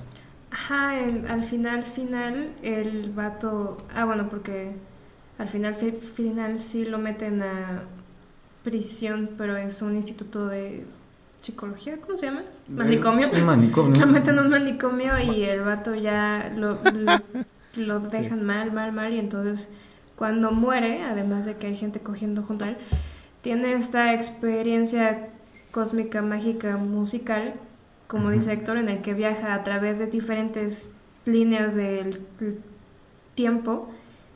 Y en algún momento sale su cabezota, porque sale nada más Una su cabeza, cabeza sí. por alguna razón. Este, Sí, sale, sale su cabeza. en un lugar donde parece estar la última Mm. con sus hijas y a, y a cada una de sus hijas le puso el nombre de las otras prostitutas a las De que sus se amigas, mató sí. ajá a las que se mató Ajá, de y sus le dice amigas. vete vete ya sé que eres tú no toques a mis hijas no Mm. Él- ella lo reconoce. ajá o sea ella como que sí sabe que es él bueno el mal Ujú. ghoul el asesino El mal, la El representación mal, del mal. exactamente. Ajá. Y, y después, luego de eso, como virgen en, en catarsis, eh, sube al cielo y se va, ¿no? Se Se vuelve, vuelve Dios. uno con la vuelve- nada, básicamente. se vuelve Y- uno con el universo Se, se vuelve... Yaulón, según él Y entonces, y, y- y fíjense que, por ejemplo, esa idea en esta horrible película que, por cierto, querida audiencia, hicieron una película sobre este cómic. No la vea, está ¿Es la horrible. que te Eh, sale Johnny Depp eh, pues es otra Es, es una película donde sale Johnny Depp, pero pues ni reluce ni nada chido. De hecho, el viejito que le hace de Bilbo Bolsón en la, en la trilogía del Señor de los Anillos es el que interpreta a Sir William Cole. Eh, en esta idea, eh, en la película en realidad sí queda muy explícito. ¿Ah, sí? queda muy explícito de que Ah, mató a otra. mira. Ajá, sí, porque porque eh, tal pareciera ser como, como en la en la parte que les comentaba hace unos minutos eh, él- esta chica sí tiene relaciones con y la su amiga, estaba ahí en ese eh, momento en lugar de ella. la- y ajá, y ella sale porque tiene miedo de que la de que la la despierta algo, recuerdo algo por el estilo que la despiertan, es una escena como muy larga, ella se viste, está como desnuda, se, se- ah, va a comprar una vela, sí cierto, se va a comprar una vela y este en el inter de que de lo poquito que queda la vela es cuando entra eh, William Gold y mata a la, a la chica y de hecho creo que la chica así le dice así como, ah, ya volviste, que no sé qué pues, obviamente, pues la, la esperaba otra cosa, más que besos, supongo. Sí, en el cómic no, ah, yo no, me quedó muy claro, por lo mismo que decían bien al principio, que no están muy bien definidos los personajes, o sea, todos se parecen y no queda claro quién es quién. Entonces, yo no, yo, o sea, yo interpreté que era cualquier mujer, así Ajá, en o sea, algún eso, lugar. Es un- eso sí es un error de... Pero bueno, Sí, Sabrán, ya lo sabrán porque se los acabamos de decir. Ajá, Pero bueno, bueno. ya, ya se descifró. Creo que no la matan. Pero, ajá. es que todas se parecen, o sea, todas sus caras son iguales. Entonces, si matan a una, pues asumes que es una de las cinco, pero no sabes cuál de las cinco es. Y con, con esta, esta pequeña idea que tenemos sobre eh, el apartado gráfico, pues empezamos de- de- diciéndoles qué es lo que vimos de él, del apartado gráfico dentro de la obra en sí. Eh, Marco tenía como una, una idea de, sobre, sobre el estilo. ¿Por qué demonios escogieron este estilo, Marco, para, para eh, eh, interpretar esta obra? Creo que el estilo de dibujo queda perfecto. Es una, una cosa para empezar. Este es un estilo de dibujo muy sucio. No, no se preocupa tanto el, el- el, artista por hacer que todo se defina completamente, utiliza muchas herramientas para entintar y para generar diferentes efectos, efectos que ayudan a generar atmósferas en las escenas. Eh, vemos diferentes técnicas, a veces usa aguadas, a veces usa eh, pincel, a veces usa plumilla, pero en general todo es todo todo es por generar o dotar a la narrativa de esta expresividad, ¿no? O sea, de, de todo lo que se, supone se tiene que ver reflejado y se, se, puede notar claramente en los momentos, en los momentos transitorios en los que el asesino eh, está por llevar a cabo un crimen, ¿no? O sea, se, se, utiliza mucho como que este recurso en el, como en el cine, cuando a través del color se puede evocar eh, emotividad o generar incomodidad, él ocupa el mismo principio, en este caso para las imágenes entintadas, para generar este choque, ¿no? Este impacto visual o esta reticencia, incluso, o sea, repulsión. O sea, hay un momento en el que ya después de ver muchas secuencias de estas de, de los asesinatos, me parece que la intención sería incomodar. O sea, ya dejar de ver eso, o sea, no tener que ser testigo de esos. O sea, quisiera pensar, ¿no? Porque habría gente que a lo mejor no le, no le produce el mismo efecto y le interesa verlo. Pero eh, desde mi punto de vista, eso es lo que logra con el arte, ¿no? Claro, hay algunas cuestiones que sí notamos, eh, como eso, de que hay muy, poco, muy poca definición en cuanto a las mujeres. Ya no sabría si es por falta de atención en general a ese detalle, bueno, a esa, a esa, a esa, esa parte, o eh, una cuestión más técnica del artista que no puede dibujar mucha variedad de mujeres. Pero me hace dudarlo el hecho de que hay personajes que están muy bien definidos, ya sea por algún accesorio, como el detective Aberlane, o claro, cómo se llama, que tiene un bombín, ¿no? O el asesino Ghoul, que tiene un sombrero de copa. Pero también eso es muy como básico, ¿no? O sea que utilizas un elemento extra para definir a los personajes porque las caras son iguales. Sí, pero exactamente no lo utiliza así con las con las mujeres, o sea, entonces me parece que ahí es o deliberado o bien podría ser una especie de carencia hasta cierto punto. O sea, Mira, no sé. yo, yo en, en, esa parte pues sí también consideraba como que no había como tanta idea de este de quién era quién eh, el problema es que también yo pensé como Mena, ¿saben? Eh, yo en un momento sí dije, mira, solo me estoy referenciando por el sombrerito. O sea, literalmente es por, por, por esa parte. O, sea, la parte en la que sí le mete más estilo, por así decirlo, un poco más de detalle, sí le metió más unos 10 minutos más para dibujarlo, fue eh, con William Gold, ¿no? Por ejemplo, cuando, cuando lo, lo interpreta sí sabes quién es, quién es William Gold a lo largo de la historia. Y eso que sí toma diferentes fases desde su infancia, desde bueno, obviamente no lo vemos en, en, su infancia, pero sí, sí vemos cómo va progresando eh, ese, esa misma persona, y es la misma persona. Al, final de cuentas, sí tiene como mucha referencia fotográfica, por así decirlo, y que yo sepa, no hay mucha referencia fotográfica de las prostitutas hasta que están muertas, ¿no? O sea, las fotografías... Eh, sí, que ya están completamente desfiguradas. Ajá, claro, pero yo creo que te puedes inventar rostros, hacer un estudio de personaje y definir bueno, cualidades. Sí, puedes elegir una persona que a lo mejor y no es la original, pero al menos en la historia sabes que es la misma. Exactamente, y este es bueno un detalle que encontramos muy notorio, pero al mismo tiempo también me gustaría hablar sobre la, forma de trabajar de Alan Moore en ese sentido con los ilustradores, que en algún momento llegué a escuchar este, su opinión sobre eso y eh, Básicamente, una de las razones que yo identifico por las que es muy difícil adaptar a Alan Moore a medios como el cine es precisamente que sus obras este, o sus piezas no están hechas para ser eh, adaptadas a otro medio, están hechas para funcionar y nutrirse de las características de la narrativa secuencial, del arte secuencial o narrativa gráfica, como quieran llamarle. Este, y es eh, un poco lo que mencionaba, que tenemos información a través de los diálogos de los personajes, pero también tenemos este, paneles sin ningún texto y que con la pura imagen o reafirmamos la información de una secuencia o entendemos otra cosa o incluso podemos llegar a especular cualquier otra cosa. Entonces, eh, él busca eh, esos límites de la narrativa, ¿no? Explota más esos... Este, eh, perdón, esas herramientas a su alcance. Y el dibujante también, o sea, las composiciones, la forma en la que acomoda los elementos dentro de ese espacio que llamamos panel, este, ayudan Están muchísimo y también... Ajá. Exactamente. Y ayudan a resaltar elementos, ¿no? También a través de las sombras, que como lo decía es un cómic en blanco y negro, o también conocido como alto contraste. Eh, hay mucho juego de luces y sombras, este, que, que de alguna forma... se, Eh. se van jugando con la narrativa del, de la historia. Ah, mencionabas esta parte de que cuando él está en, en estos momentos clave del, del cómic, en el que ya está por asesinar, pareciera ser que vienen más estas plastas de tinta, ¿no? Aparecen más recurrentemente dentro de estos paneles que pues están en la estandarización británica, que son nueve paneles por, por hoja, pero que, bueno, en, la, en su mayoría, pero que se van, se van llenando, ¿no? Como de cierta oscuridad. Pareciera ser que, que en, en, esa, en ese sentido, pues sí, William Gold trae la oscuridad con, consigo Con- mismo. Literalmente Con la oscuridad.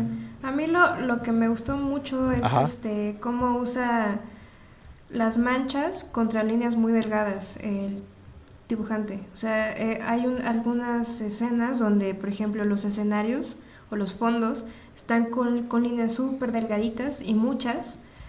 Y, pero cuando son los asesinatos usan manchas de tinta, así tal cual, que Ensucia el dibujo. hace que se vea como sangre, Sí. como vísceras. Sí, sí, Entonces, sí. como que esa, esa forma de combinar las líneas sí hace un, un ambiente, ¿no? Un escenario muy, muy bonito, pero gore. Y ta- Sí, también, también es- deberíamos decir eso, ¿no? Que en, en las escenas, ahora sí que de asesinatos, no, no, no se da ningún pudor si entra directo y...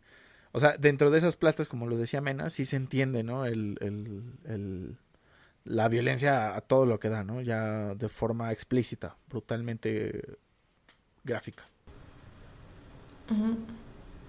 Sí, también algo que me gustó, pero después me decepcionó es que los espacios de, de los escenarios Ajá.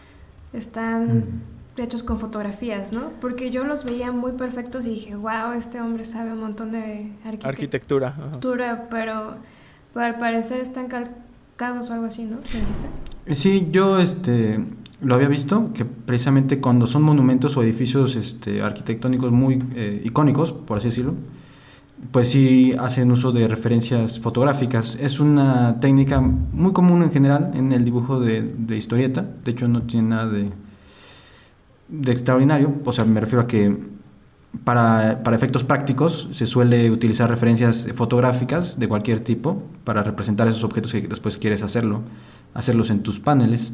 En este caso creo que además de, a pesar de que si usa fotografías, logra disimularlo muy bien porque logra engañar al ojo. O sea, tú piensas que pudo haber sido dibujado por él. Pues o sea, es que a mí Y eso es lo que me pasó es que como que ve- veía a, los, per- a las personas que no eran muy bien hechecitas y dije, Mm. bueno, pero al menos le salen muy bien los fondos. Pero, Sí. entonces- pero sí se nota mucho la diferencia. Entre- O sea, como que uno está muy perfecto y el otro está como chiquito, ¿no? Pero Sí, a mí en lo personal no me parece mal, o sea, me da igual hasta cierto punto. Claro. Con que cumpla su objetivo, o sea, con que la representación esté ahí y ayude a que se entienda mejor la historia, por, por mí está perfecto. En ese sentido también des- eh, contrasta mucho con otros este, estilos de dibujo o otras escuelas gráficas, por así decirlo, de cómic, a, los, a las cuales quizás podemos estar más este, habituados, Claro. acostumbrados, como podría ser la, la norteamericana o el estilo de dibujo un poco más limpio, ¿no? O sea, en donde se, se- se tiende a delinear con mucho cuidado todos los elementos y utilizar un tipo de entintado más formal, incluso como los japoneses también suelen hacerlo. En este caso es, eh, yo pienso un poco más experimental, ¿no? Se atreve más y eso juega a favor al final, se, se nota, ¿no? A pesar de eso, creo que hay gente a la que no le gusta el dibujo de From Hell. O sea, no, no les, este, no les agrada por esa misma diferencia. Pero bueno, para gustos, colores y pues, Sí, ya. sí. Y, y ustedes, por ejemplo, sí se imaginan este a color, ya para ir cerrando, ¿sí? ¿se imaginan No. este estilo a color? ¿No? No. No, no, porque sí está muy hecho para hacer en, en esos colores, dos Sí. colores, blanco y negro. O sea, añadiéndole algo más lo arruina, la verdad. Claro. sí. Sí, hay mucha probabilidad de que lo arruinen, porque ya lo hemos visto en otros casos eh, que ha ocurrido, pero en este no sé, habría que ver la edición ya con esta impresa, porque lo comparte el mismo Alan. O sea, creo que si hubiera estado muy, muy, Muy feo, muy ¿no? culero, él no lo habría compartido. No sé si culero se pueda decir en YouTube, pero bueno. Eh, sí, sí, sí puede, pero solo evitemos la otra palabra. Mm, Voldemort. Pues ujú. sí. Y a grandes rasgos creo que esa es una de las... eh, eh, son nuestras tres lecturas que hemos tenido sobre eh, la, la pieza en general, la, la gran obra de, From Hell. Eh, sobre la, la cuestión editorial también era esta parte que habíamos dicho de Planeta de Agostini. Había hecho esta edición que nosotros pudimos leer. Eh, de hecho, a Mena le gustó la portada, sí, cierto, querida audiencia. Si querían saber, Sí, sí me gusta la portada. Eh, lo que me hubiera gustado es que se hubiera continuado con el uso de tipografías en el interior, porque esta está muy de los noventas, cuando se publicó el libro. Pero los, los interiores tienen otra estética muy diferente al exterior. Que bueno, funciona porque obviamente es como para vender, ¿no? O sea, es como, mírenme, aquí estoy. Claro. Y mm, lo que no me gustó de la, de la edición de Planeta es que está mal cortada, los bordes están mal cortados y eso creo que es algo básico para cualquier editorial. O sea, en algunos márgenes el dibujo está muy al ras del final de la hoja y en, Y en otros está muy adentro, etcétera. Eso, mal. Ujú. Pero mm, bueno, como son, como, como, como es una compilación de cómics, eh, sí, sí, sí se ve, ¿no? O sea que, que viene el, el, el, el uno con su separadorcito y el 2 con su separadorcito y eso, bueno, está Ujú. bien y se entiende. Pero sí, en general la, impre- la impresión es muy buena, el papel es de muy alta calidad y entonces, a pesar de que pueda ser una página llena de color, eh, no se ve del otro lado, ¿no? Lo cual es básico para que se lea bien el cómic. Sí, sí, sí. Eso está bien. Sí, lo malo es que pues efectivamente es un libro un tanto difícil de conseguir, eh, tanto por su distribución y como por su precio, supongo, no sé. Habría que ver en cuánto está en otras partes de, de América y en el mundo en general, pero bueno, este sí, o sea, nosotros recomendamos que si pueden lo lean en inglés precisamente por Sí, si errores. saben leer En inglés inglés. mejor, porque tiene un montón de, de juegos de palabras y de guiños que el- aquí los ponen en español con una nota abajo de él. Aquí lo que quería decir era, pero pues se pierde todo. o sea, Claro. pierde- eh, al estarlo leyendo, La- la- no, no- como que te sale. La clásica nota de- del traductor, ¿no? De, ay, es que este chiste era así, pero bueno, ya lo traduje Pero de esta pero manera. en Ah, español no ajá, tiene No, no sentido, tiene mucho sentido así. Entonces, pero sí, o sea, al final de cuentas sí cumple con, con- con esa idea. Sí. He visto he visto la edición ya en, en, en grapas de los 14 números. Mm, No se me antoja tanto por las portadas se me, no, no son tan, por así decirlo, sobrias. Son más como una ilustración a color de, de una escena o, por ejemplo, la fotografía de William Gold, cosas por el estilo. Mm, Pero bueno, fuera de eso, el, cómic pues sí se respeta en sí. Ya después se publicaron, sí les recomendaríamos eso, una, eh, los dos apéndices, ¿no? Los dos apéndices se publicaron después. No aparecieron con los 12 números en tal cual, sino ya aparecieron después en ediciones que compilaban todo. Creo que una de las primeras fue también una edición que salió de la película y eh, aparece la portada de la, de la película, ¿no? Nada más. Eh, pero bueno, así, así con, con hasta leyéndoles con qué ediciones y de qué formas lo vimos y lo leímos. eh, estamos cerrando el programa, estamos llegando a la, a la recta final, estamos literalmente con un pie fuera. Eh, bueno, esto fue la lectura de From Hell y eh, pues nos vamos despidiendo. Eh, queridos chicos, ¿quieren decir algo más antes de irnos? Una breve conclusión. Una breve conclusión antes de marcharnos. Sí, bueno, creo que en realidad o sea, es, un- es una buena expresión de narrativa gráfica. Eh, está muy bien hecha, porque claramente esto es muy fácil de criticar, pero muy difícil de hacer. Claro. Y este, lo único es que sí está muy violento y en estos momentos en el que estamos rodeados de violencia hacia la mujer, sí fue difícil de leer para mí. O sea, hubo momentos en que decía como, basta de esto porque no necesito tanta violencia. Pero fuera de eso, pues léanlo y juzguenlo ustedes mismos. Sí, claro, es, es para criterios propios. ¿Tú, querido Marco? Bueno, nada más este, que recordar que todo lo que ocurre dentro de esta obra es ficción, está incluso inspirada en novelas de autores que también escriben ficción acerca del caso.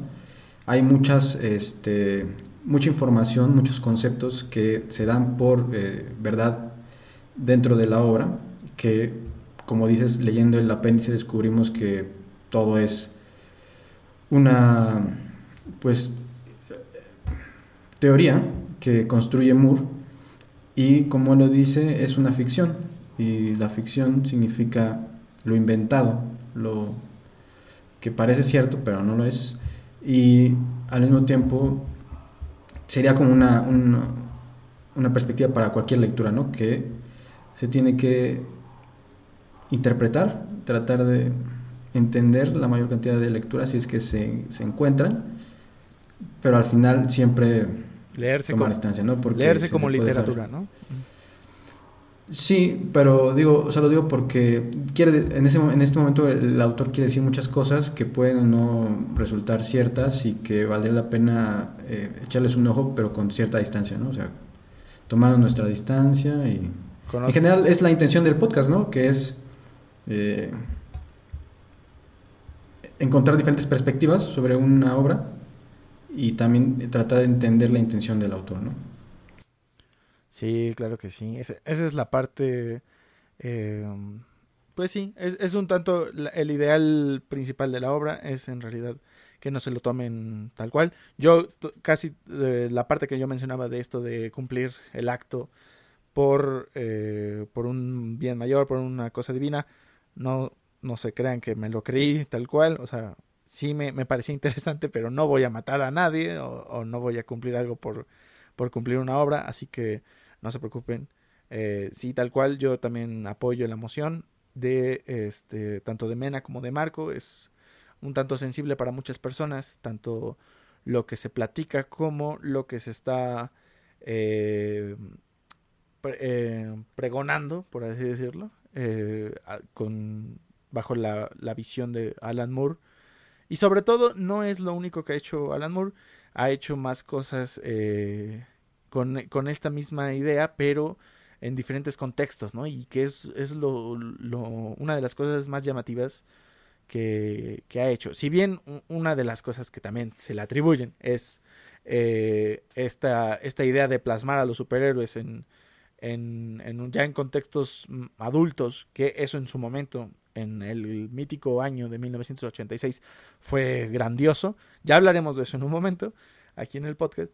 Eh, también tiene este tipo de historias en las que pues plasma de esta manera como, como lo comentábamos, de una manera esquizofrénica, totalmente elocuente y, y gritona, por así decirlo. Hay momentos en los que hasta grita, bueno, pareciera estar gritando sus referencias, ¿no? te da, te da esa sensación de que no, no está tranquilo consigo mismo si no te dice quién era ese, ese poeta, ¿no? O, no, no, está, no está tranquilo consigo mismo si en un momento eh, hay dos personas cogiendo en una cama y están diciendo algo en alemán y te, te, tiene que plasmar a fuerza sí o sí, te tiene que plasmar a fuerza sí o sí quién demonios es ese, ¿no? Bueno, a quién demonios están concibiendo, ¿no? A ese nivel estamos llegando. Pero bueno, eh, yo también les recomendaría que lo leyeran. Si tienen eh, pues si tienen la oportunidad, juzguenlo ustedes mismos, véanlo a distancia y, eh, por supuesto, tomen en cuenta que solo fue una teoría de era una teoría de conspiración plasmada en cómic por uno por un gran escritor de, de cómics también eh, británico y no se crean, ¿eh? no vayan a buscar en la Wikipedia si, si William Wolsey mató gente, ¿no?